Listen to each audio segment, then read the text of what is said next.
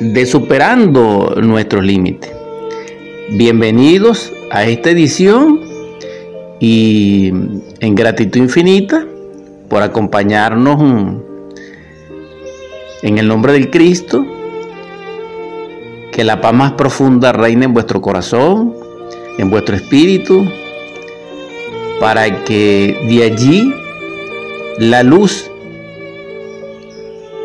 haga posible no solamente la felicidad en nuestras vidas plenamente, sino también nos confiera la prosperidad y la salud. Y que ese espíritu de unión en esta Navidad sea propicio para un cambio en nuestras vidas. Gracias infinitas. Necesario es mm, a la audiencia recordarles que en este regocijo en que se encuentra de tránsito la humanidad, en ánimo, en espiritualidad, en entusiasmo, en celebración, en consejo, en reuniones, repito, es necesario para ello ser propicio en encauzar esa fuerza divina que realmente emana no solamente de Dios y de su divinidad, a través de toda su jerarquía, sino a través de la naturaleza. Manifiesta en su armonía vivificadora y vivificante, es decir, en la brisa, que no solamente nos acaricia y nutre la vida, sino que también nos trae ese encanto de estos días con ese frío, con ese refrescar maravilloso, con ese encanto como de despertar. Entonces sí, en estos días, ciertamente, existe una potenciación máxima, exaltativa, una fuerza expansiva que sale y surge de todos los soles, porque cada sol es el logo viviente de un sistema solar. Es decir, nuestro sol es simbólicamente la fuerza divina de la luz divina de Dios manifiesta y como centro y analogía de su realidad interior. Porque si el Cristo dice, yo vengo a cumplir la voluntad de mi Padre, y quien vea, me vea a mí, vea a mi Padre, Él está afirmando que Él es dos en uno. Pero es más, pero en sí lo que quiero comunicar es y compartir con ustedes que en esa metáfora, cuando Él dice, yo soy mi Padre, también dice, yo soy la luz del mundo. Y la luz del mundo físicamente viene de nuestro sol. Pero sabemos que ese sol nutre, vive y se alimenta de otro sol, y así sucesivamente. Por eso Pablo decía lo de la gloria de la luna, lo de la gloria del sol, lo de la gloria de los seres. No es la misma.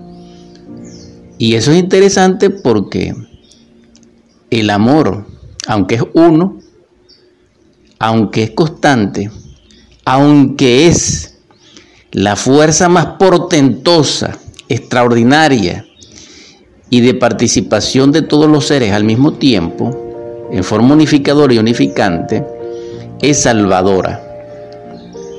Entonces ciertamente tenemos la formulación. A la luz de la ciencia pura, el amor y la luz es igual a conciencia.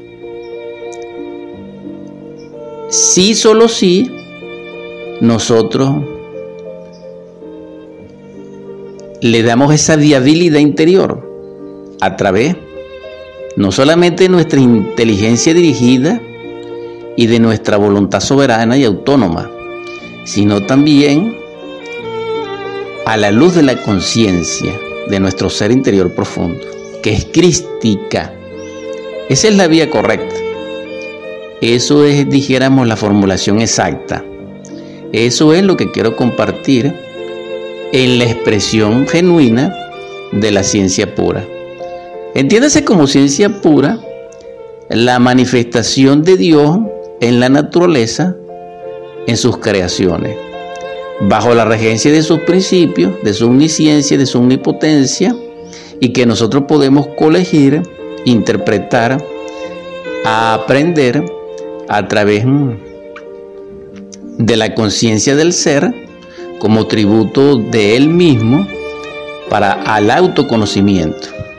Entonces, quien es partícipe de ese conocimiento, por gracia de él, a través de la revelación, es decir, del Espíritu Santo, nos confiere entonces el, don de la sabiduría, el espíritu de escudriñar, el espíritu de profecía y el espíritu de entendimiento.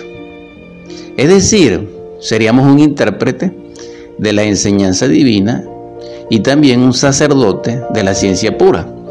Entonces, la ciencia pura no se desliga ni rechaza, ni es, dijéramos, un diferencial de la fe. Cuando la humanidad una la fe con la ciencia pura, surgirá la luz, surgirá la paz, surgirá la dicha inefable de la hermandad, de la cooperación. Entonces no habrá lo mío ni lo tuyo y la conciencia será la que dirige nuestra vida. ¿Por qué? Porque ya dijimos, y lo volvemos a repetir por enésima vez en forma contumaz, de que luz, amor y conciencia es idéntica e igual, fenomenológicamente hablando, en la vida misma. De hecho, quien pueda entender eso puede transformarse. ¿Cuál es la clave? Despertar la conciencia. ¿Por qué? Porque la conciencia es crística. ¿Por qué? Porque la conciencia, como es crística, es lo único que es partícipe de la luz, de allí donde la luz se encuentra, y al ser partícipe de la luz es partícipe de la verdad y de Dios. ¿Por qué? Porque Dios es verdad. Y la verdad en su espíritu nos hace libres. Y solamente nosotros somos libres es en la conciencia.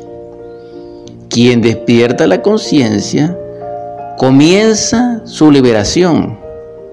Quien mantiene la conciencia iluminada reafirma y confirma en hechos soberanos a través de su esencia volitiva y de actos confirmados no solamente por su voluntad soberana, sino por la fe es decir, por su poder manifiesto, encausado en la liberación, de que es un ser libre. Y libre es Dios. Entonces, ¿quién es copartícipe de la libertad? Es copartícipe de Dios. Es decir, comulga en la potencia de Dios. Y entonces un sacerdote de Dios es una expresión de Dios según el orden de Melchizedek. Entonces, esta vertiente es maravillosa y es sencilla. ¿Por qué? Porque está al alcance de todo. El amor está al alcance de todo. Hay algo interesante. Sabido es ya de que mm, históricamente Albert Einstein, que es prácticamente un genio, no solamente humanista, sino también científico en el sentido formulativo, y él estableció varias leyes y principios extraordinarios, especialmente en el siglo pasado, y que tienen como base el desarrollo del siglo actual. Pero él dice algo muy importante. Él dice en una carta que fue publicada 20 años después por orden de él, porque él decía que en esos 20 años nadie estaba preparado para escuchar esa carta, donde él destaca dos cosas. La primera le pide perdón a su hija, si recuerdo bien. Y la segunda, él habla de que la fuerza más poderosa que existe en el universo, científicamente hablando, es el amor. Eso lo dice Albert Einstein. Entonces él dice que si uno sustituye la fórmula E es igual a masa por cuantos al cuadrado, por amor, entonces él es la fórmula de la creación. Entonces, Albert Einstein también afirma en esa fórmula que el amor es igual a la luz. Y nosotros agregamos que la luz, el amor y la conciencia es igual. Entonces, ¿dónde está la clave inmediata nuestra?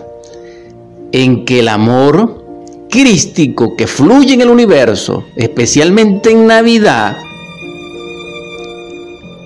sea copartícipe en nuestro corazón como templo realmente humano y de la aspiración divina, para que así la paz sea con nosotros.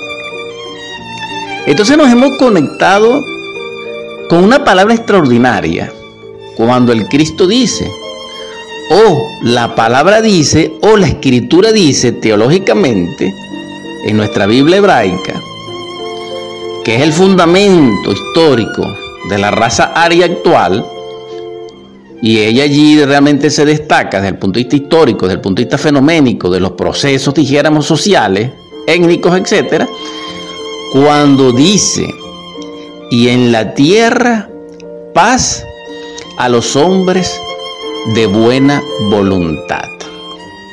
Entonces, lo más, el mayor presente, lo máximo, que da la divinidad al humano es la paz.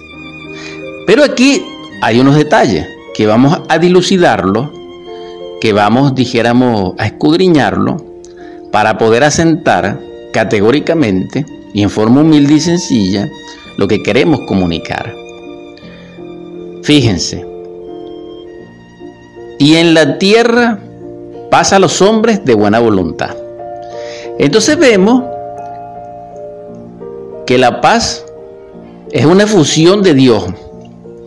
Es decir, es una emanación de Dios, de su gracia, de su perfección. A la buena voluntad de un hombre.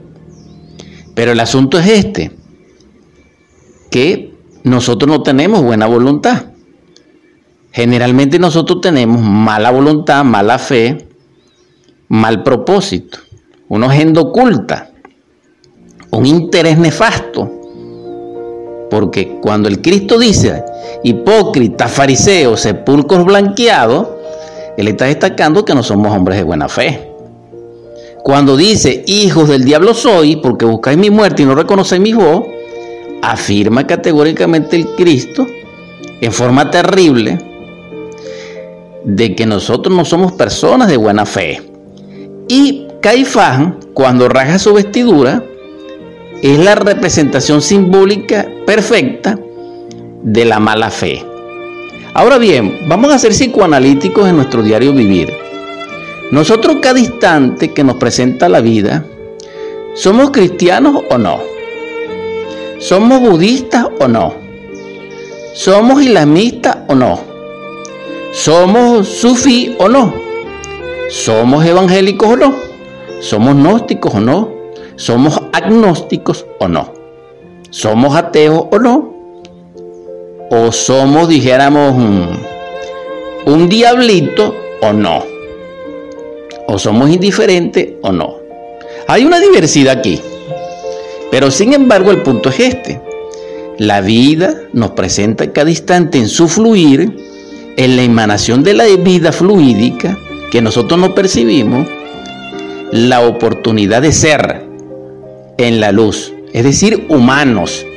La luz nos hace humanos a través de la voluntad y de ser nutrido por la paz.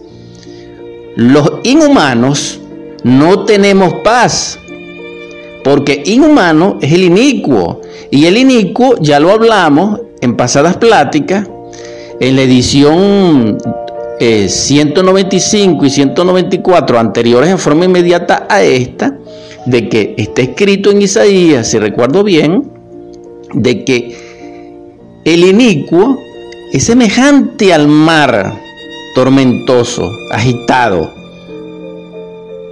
donde se ve las algas y el fango. Fíjense ustedes lo que es el inicuo. Entonces, un corazón tormentoso no tiene paz. Y como no tiene paz, no es feliz. Y como no es feliz, no es partícipe de cierto nivel de libertad, de conciencia y de amor. Y entonces está cautivo. Es decir, es un espíritu cautivo. ¿Cautivo de qué? De la iniquidad. ¿Quiénes son esos? Nosotros mismos. Eso no es fulano ni sutano. No, no, no. Psicoanalíticamente es un reflejo de nosotros, en el sentido de autodesarrollo. Y en ese marco conceptual es que estoy definiendo que nosotros no somos humanos. Lo vuelvo a decir una vez más, repito, contumazmente por enésima vez. La naturaleza no hace el ser humano. No existe una ley natural cósmica que haga que crea al ser humano, porque el ser humano es una creación donde participa la divinidad, es decir, el ser, es decir, Dios, bajo su gracia y bajo la verdad, en alguien que despierta su conciencia crística, se enlaza en ese propósito y lo logra a través de una obra. Y esa obra se conoce crísticamente como el drama cósmico o como la vida, pasión, muerte y resurrección de nuestro Jesús interior, que celebramos en Navidad. ¿Qué es la Navidad? Es realmente el acontecimiento cósmico más extraordinario que le puede pasar a una persona, metafóricamente interpretada, a la luz de la exégesis verdadera y a la luz de la hermenéutica real. Es decir,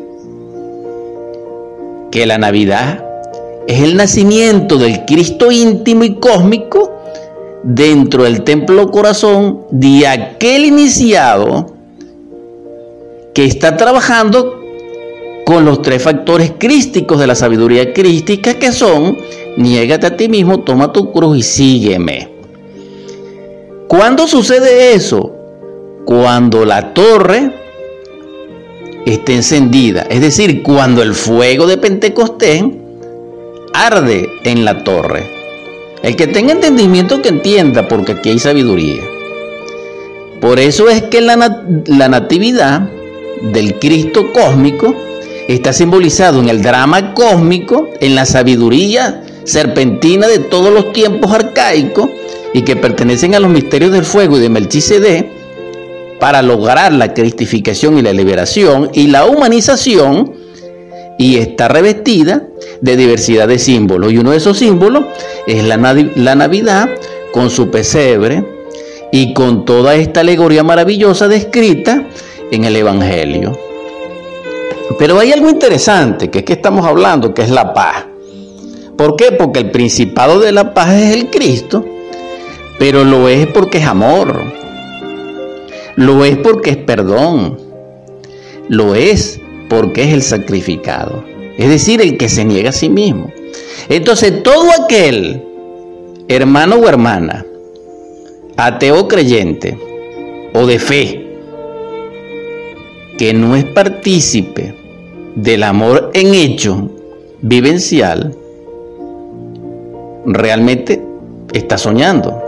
Realmente tiene muy buenos propósitos, realmente es muy buen ciudadano y es muy ilustre, pero está perdiendo el tiempo en el sentido de la senda divina de la paz. ¿Por qué?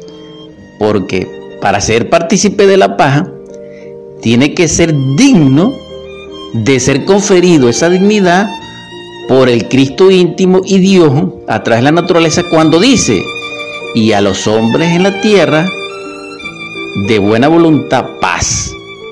Entonces, como estamos hablando de la buena voluntad, estoy describiendo las características psicológicas que no las tenemos. Porque un animal intelectual como nosotros, un bípedo tricerebrado homúnculo racional como nosotros, es decir, un animal racional como nosotros, no es humano. Tiene un cuerpo humano, pero tiene una idiosincrasia psicológica y unos mundos internos animalescos, no humanos. Porque el humano, repito, no lo hace la naturaleza, sino que es una autocreación donde hay cooperación de Dios a través de su espíritu liberador, vivificante, y del Espíritu Santo, a través de su aspecto femenino también, para poderlo lograr. Y eso se conoce como la gran obra y se conoce como el Regnum Dei, se conoce como el Magis Regnum y se conoce como la autorrealización íntima del ser. Es decir, pertenece a los misterios de la luz, a la ciencia del probismo y al adectado. Entonces, esto no es para las masas, esto no es para todos, esto es para una pequeña élite de seres que no solamente tienen esa consagración y esa, dijéramos, bendición, sino que lo han logrado y han comenzado es con la comprensión. Entonces, ustedes son los llamados a ser o no ser. Esta edición de Superando Nuestros Límites, 196, está haciendo énfasis, está haciendo la exhortación a esa decisión, una vez más, de ser o no ser. Entonces, ¿qué es manifiesto en la Navidad? El centro, el núcleo de todos los cultos antiguos, presentes y del porvenir, de todas las razas, de cualquier planeta habitado. ¿Cuál? El Cristo cósmico. El culto al Señor, al liberador, al sanador, al perdón. Es decir, al Hijo del Hijo. Es decir, al Hijo que contiene al Padre. Es decir, al Cristo cósmico, que se encarnó hace dos mil y tantos años y que celebramos ayer antier. Depende. Y depende de la cultura. Pero lo importante es que Él es el núcleo de todos los cultos a la divinidad y a Dios. Porque es el Hijo. Pero también sabemos que el Hijo es el amor. Y también sabemos que a través del amor tenemos acceso a Él. Ahora, ¿qué pasa con nosotros? Si nosotros realmente amamos, ¿por qué no somos cristianos? Sin hacer un juramento cristiano, sino que fuera algo natural. Estoy hablando de algo natural. ¿Por qué nosotros realmente no amamos? Porque si nosotros amamos, ¿cuál es el amor? Porque será lo mismo amar a los 5 años que amar a los 10. Nosotros los hermanos, o sea, toda persona que tiene un hermano sanguíneo, ¿cuál es el verdadero amor? ¿El de 5 años, el de 7, el de 20, cuál? Pregunto, entre un hombre y una mujer legítimamente constituido en un matrimonio, en un hogar, en el amor, ¿cuál es el amor verdadero? Cuando se conocieron, cuando se unieron sexualmente, cuando tuvieron un hijo, cuando se compraron una casa, cuando tuvieron un nieto. ¿Cuándo es el momento verdadero del amor? Porque no estoy poniendo aquí el análisis de las discusiones, ni de las ofensas, ni de los engaños, etcétera. No, estoy hablando de forma normal, porque si no, no me va a alcanzar el tiempo. Entonces, ¿cuál es el sentimiento del amor verdadero? O cuando nosotros amamos a nuestro papá. Repito, a los 7 años, ¿cuál es el sentimiento verdadero de amor hacia nuestro padre? A los 15, a los 20, a los 21. O cuando nosotros también somos papás. O nunca, o nosotros no sabemos de eso. Porque repito, hay hijos que no le hablan a sus padres. Hay hijos que no conocen a sus padres. Hay padres que no conocen a sus hijos. Hay padres que niegan a sus hijos. Hay padres que matan a sus hijos. Entonces, ¿dónde está el amor nuestro, hermanos, hermanas? ¿Dónde está el amor que se manifiesta dentro de la vecindad.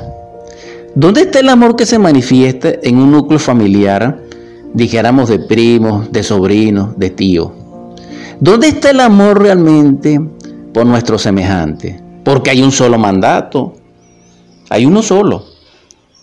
Porque los diez mandamientos de Moisés se reducen a, a uno, aunque existen más porque realmente son 22 mandatos, son 22 arcanos mayores.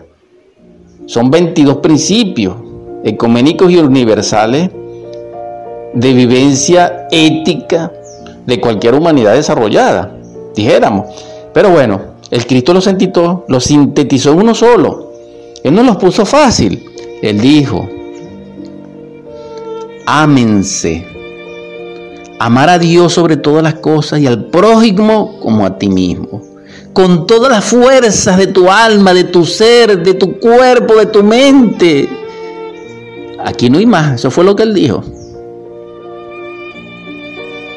Pero si amáis más a Dios, entonces seréis aborrecidos por el mundo. Y si amáis más al mundo, entonces no tenéis el amor de Dios ni conoceréis la verdad. Entonces, este es el punto de ser o no ser. La clave de ser o no ser está en amar o no amar. Quien ama es y quien no ama no es, sino que parece. Y entonces nosotros parecemos porque no amamos. ¿Quién es el humano? El que ama crísticamente. Entonces despertamos en el amor. La exhortación hoy, aquí, ahora, es despertad, hermanos, en el amor.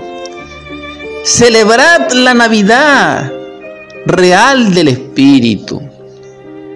Que la paz sea con vosotros. Para que seas partícipe de la luz.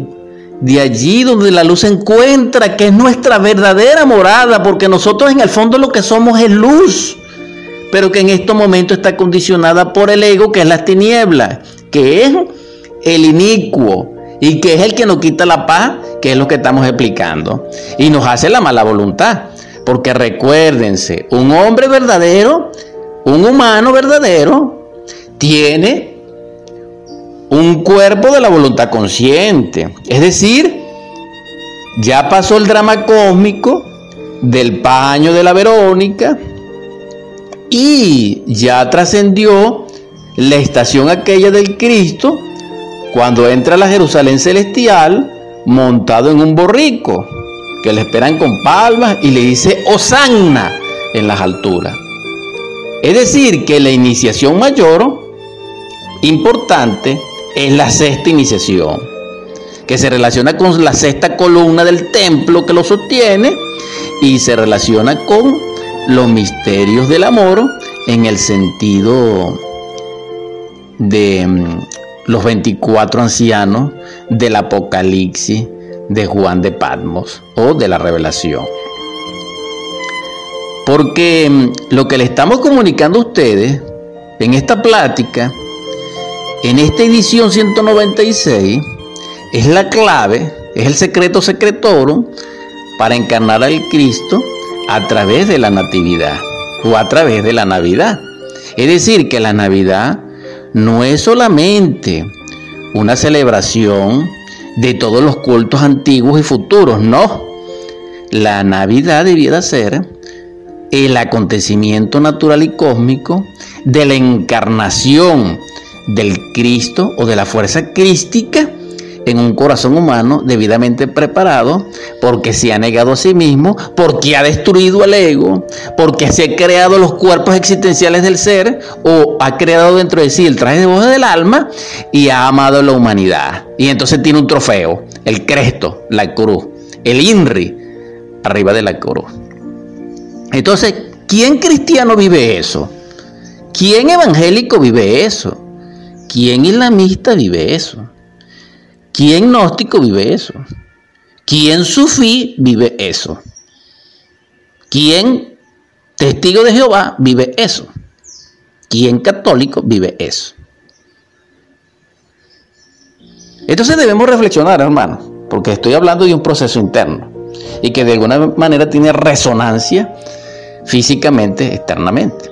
Entonces, vamos a ir ordenando el asunto. Para ser hombre verdadero necesitamos un cuerpo de la voluntad consciente. No lo tenemos, porque nosotros no tenemos voluntad. Nosotros tenemos algo semejante. Tenemos una sumatoria morfa de intención, de emoción, de interés encauzado por una acción y llamamos a eso voluntad. Sí, pero eso no es voluntad. La voluntad verdadera es un cuerpo crístico que tiene su ultrafisiología y su ultropatología y su ultrafuncionamiento realmente en la sexta dimensión de la naturaleza. Así es, y por eso es que es un hombre. Porque usted lo busca en la sexta dimensión y lo conoce, y lo ve, y tiene una identidad, y tiene una autenticidad estructurada, y tiene una presencia. Y es un rey de la naturaleza y se conocen como malachín, o también se conocen como eh, querubines. Entonces, esto es algo trascendental, hermano, a lo cual todos tenemos derecho. Porque esto no es exclusivo. Ah, tenemos derecho, pero no es una ley obligada, no. Sino que si nosotros queremos ser, lo hacemos si Dios quiere. Si nuestro Padre quiere. Si no, no, hermano, hermana. Si nuestro Padre no interviene, esto es imposible. Muy difícil. La Navidad real es imposible sin la gracia y sin la intervención de nuestro Padre, que mora en lo más profundo de nosotros mismos. Entonces, esta es la clave. Por eso, señores, cada día tiene su afán.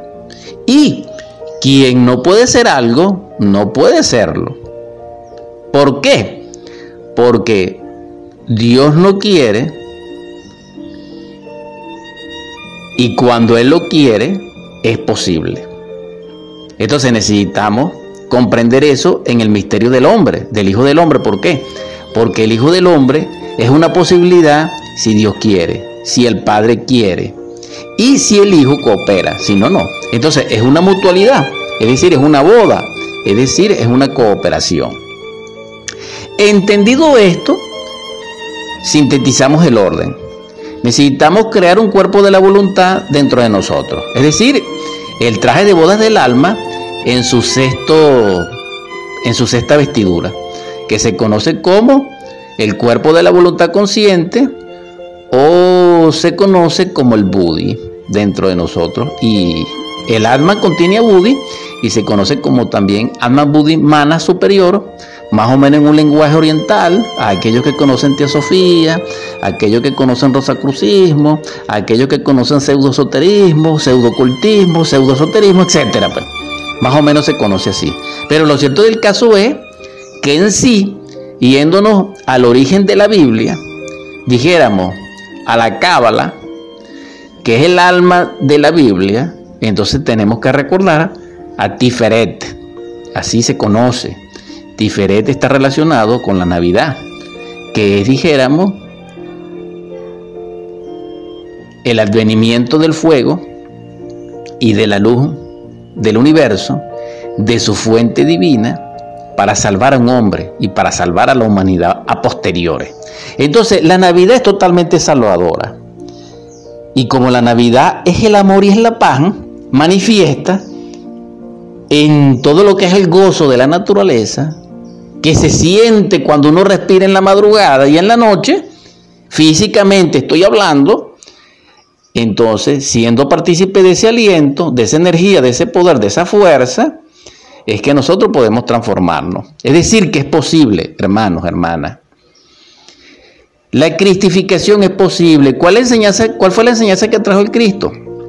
Y que estamos celebrando en estas Navidades. Que nosotros podemos hacer lo que él hizo.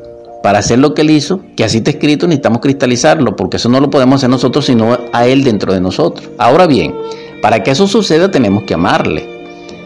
Pero quien no ama, quien no ama a Dios dentro de sí mismo, está perdido, hermano. Puede soñar que es esto y que es aquello, sí. Puede ser un ilustre ciudadano, sí. Puede ser un príncipe, sí. Puede tener fama, sí. Puede tener badía, sí puede ser un inventor, sí. Puede ser amado por las personas, sí. Se le puede hacer, eh, dijéramos, un culto, una iglesia, una estatua, sí. Pero eso espiritualmente nada vale. Eso se queda aquí. Porque el espíritu es espíritu y el cuerpo es el cuerpo. Y el cuerpo perece y el espíritu no. Ahora, el alma también perece, que esto es lo interesante. Pero ¿cómo hablamos de todo esto en tan poco tiempo? Entonces, necesitamos ser reflexivos. Tenemos la oportunidad de ser. Para ser tenemos que despertar en el amor. Para despertar en el amor tenemos que negarnos a sí mismos en el yo. Quien comprenda eso, despierta en el amor y al despertar en el amor es partícipe del amor y es partícipe de Dios porque Dios es amor. Y al ser partícipe del amor, de la luz y de Dios, es partícipe de la verdad.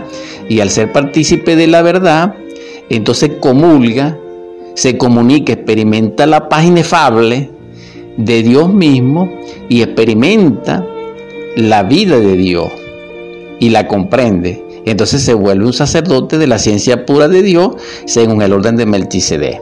Todo esto es posible y traducible a través del amor. Cuando digo traducible estoy hablando de los misterios del fuego.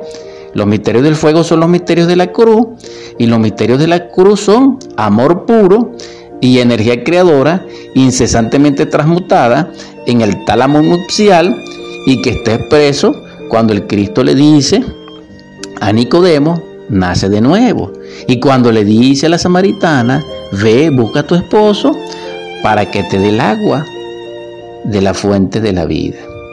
Y por eso está relacionado también muy profundamente con el primer milagro de Jesús el Cristo históricamente, simbolizado en las bodas de Canaán y que en sí encierran el misterio del amor. Entonces, el amor es el poder más grande que existe en el infinito. El amor mueve los mundos. El amor hace florecer toda la floresta en los campos y en la montaña, que llenan de tapices y de coloridos y de aroma y de perfume a la tierra. El amor es lo que nos puede salvar. Y nadie está exento a amar si desintegra el ego. Pero si somos egoístas, si somos egoicos, si somos mentales, intelectuales, si somos máquinas humanas, si somos hombres vulgares de la tierra, entonces no despertamos en el amor y no podemos ser salvos, porque el Cristo es amor. Y es una vertiente a la cual todos tenemos derecho. Esa sería la fórmula inmediata y sería lo posible y sería lo viable. Y es la clave. Podemos considerarlo, sí. Continuando rápidamente en el marco del tiempo que nos queda, ciertamente la enseñanza es esta y esta es la exhortación para edificación de nuestra vida y para realmente ser salvo. En Cristo nuestro Salvador íntimo y cósmico. El amor nos salvará. Por eso el mandato es amar a Dios sobre todas las cosas, con todas tus fuerzas, con toda tu mente, con toda tu vida, con toda tu alma, al prójimo y como a ti mismo. Ese es el mandato. Esa es la síntesis de toda sabiduría, de todo entendimiento, y es la clave que nos formuló directamente el Hijo de Dios, nuestro adorable Salvador y Redentor, Yeshua Ben Pandirá, hace dos mil y tantos años y que celebramos en estos días pasados, el 24. En todo caso, como Él es amor, el amor es entonces la fuerza creadora manifiesta en Dios y la naturaleza más portentosa que puede haber. Entonces, quien ama es un Dios, porque Dios es amor. Pero la religión más asequible es aquella que nos hace partícipe de Dios y de la verdad y de la luz. Y esa religión, ese religares, ese yoga, esa unión, esa fe, esa cognición, ese noble encauzamiento del alma y del espíritu hacia la unión de su fuente, es en sí el amor. Entonces, siendo el amor La fuerza creadora y conservadora es la que nos hace permanente en Dios y en la naturaleza y nos puede dar la inmortalidad, porque el Cristo es inmortal, según la orden de Melchizedek que también es inmortal. Entonces, el amor nos hace inmortales. Pero la clave de la inmortalidad está en la muerte del ego, del yo, del sí mismo, de los agregados cíclicos, del mí mismo. Quien comprenda esto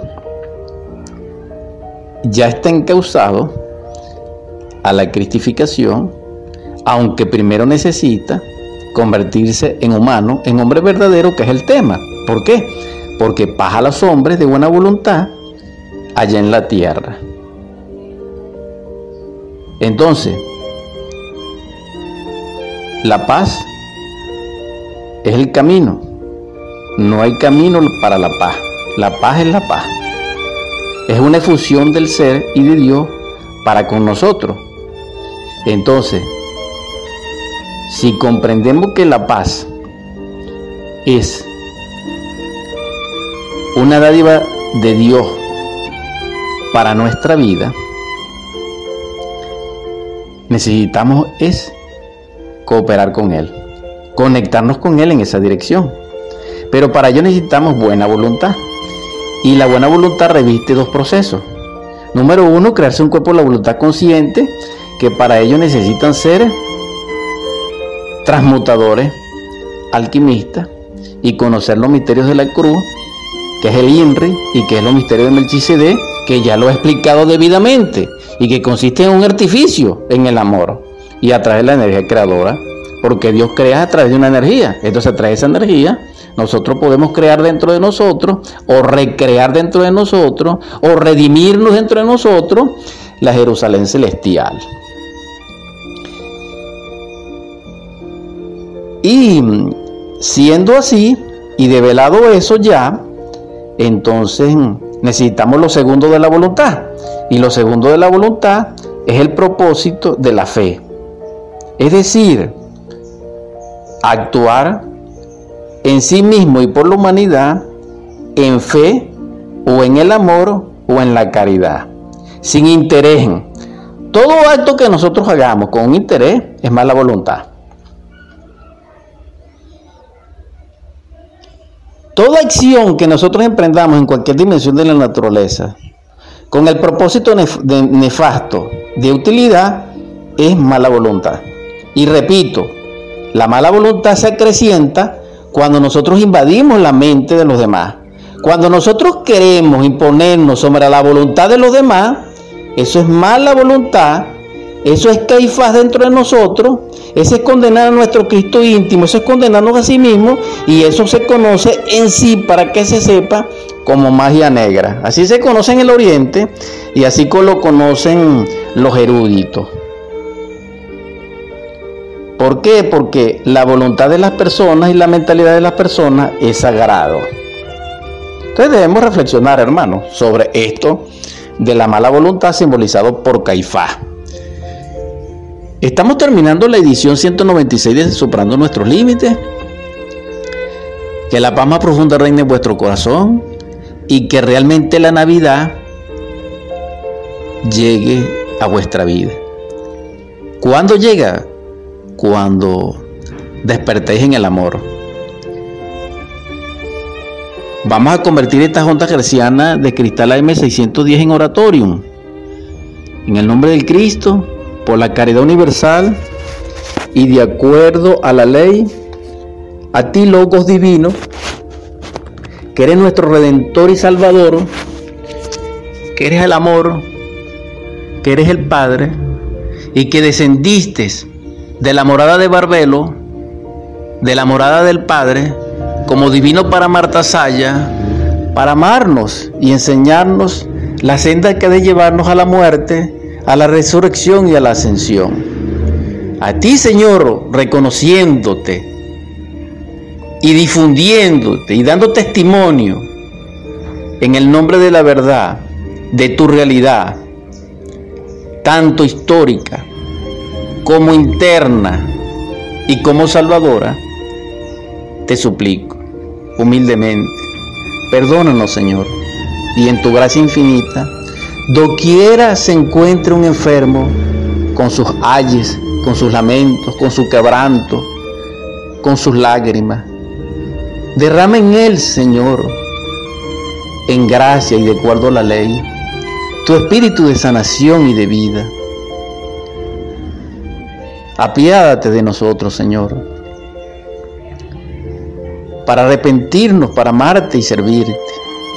También te suplico, Logos Divino, que en los hogares donde reine el hambre, la desolación, la miseria y la carestía, derrames sobre ellos tu espíritu de riqueza, de abundancia, de prosperidad.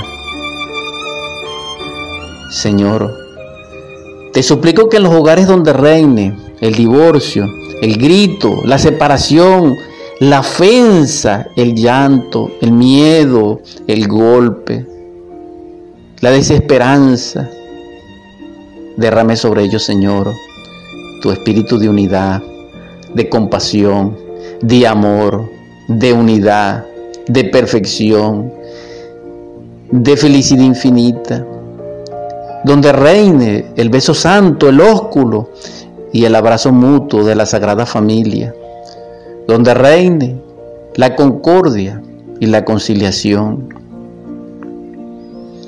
También te suplico, Señor, que nos despiertes en el amor, en ese amor que hay en ti, y que solo tú puedes dar en tu perfección infinita y en tu gracia, para que realmente nos amemos. Despierta a nosotros, Señor, el amor para jugar con nuestros niños, para proporcionarles belleza, para educarles. Enséñanos, Señor, el amor que hace posible que fortalezcamos, que orientemos sabiamente a nuestros jóvenes. Danos el amor para amar y servir y acompañar a nuestros ancianos, Señor. Que nuestra postrimería. También te suplico, Señor, que en ese amor consueles nuestro dolorido corazón de los seres que amamos que se fueron, que se han ido y que lloramos. Y que Venezuela llora. También te suplico que derrames en tu amor por ellos prosperidad, protección y libertad. Libéranos de esa angustia, Señor, de ese yugo, y haznos libres en tu gracia. También te pido, Señor, que en ese amor crístico que hay en ti, haz posible el milagro de hacernos humanos, de vencer al yo, Señor, dentro de nosotros para estar internamente en ti. Que podamos, Señor, con tu amor crear dentro de nosotros el templo para ti. Y que no seamos una morada más de Satanás, ni de la legión. No. También te suplico, Señor, que en tu gracia infinita podamos ser hermanos y romper con las tinieblas de la violencia en este mundo. Por último te pido, Señor, que en tu gracia infinita derrame sobre los príncipes de este mundo amor y sabiduría. Amén, amén, amén.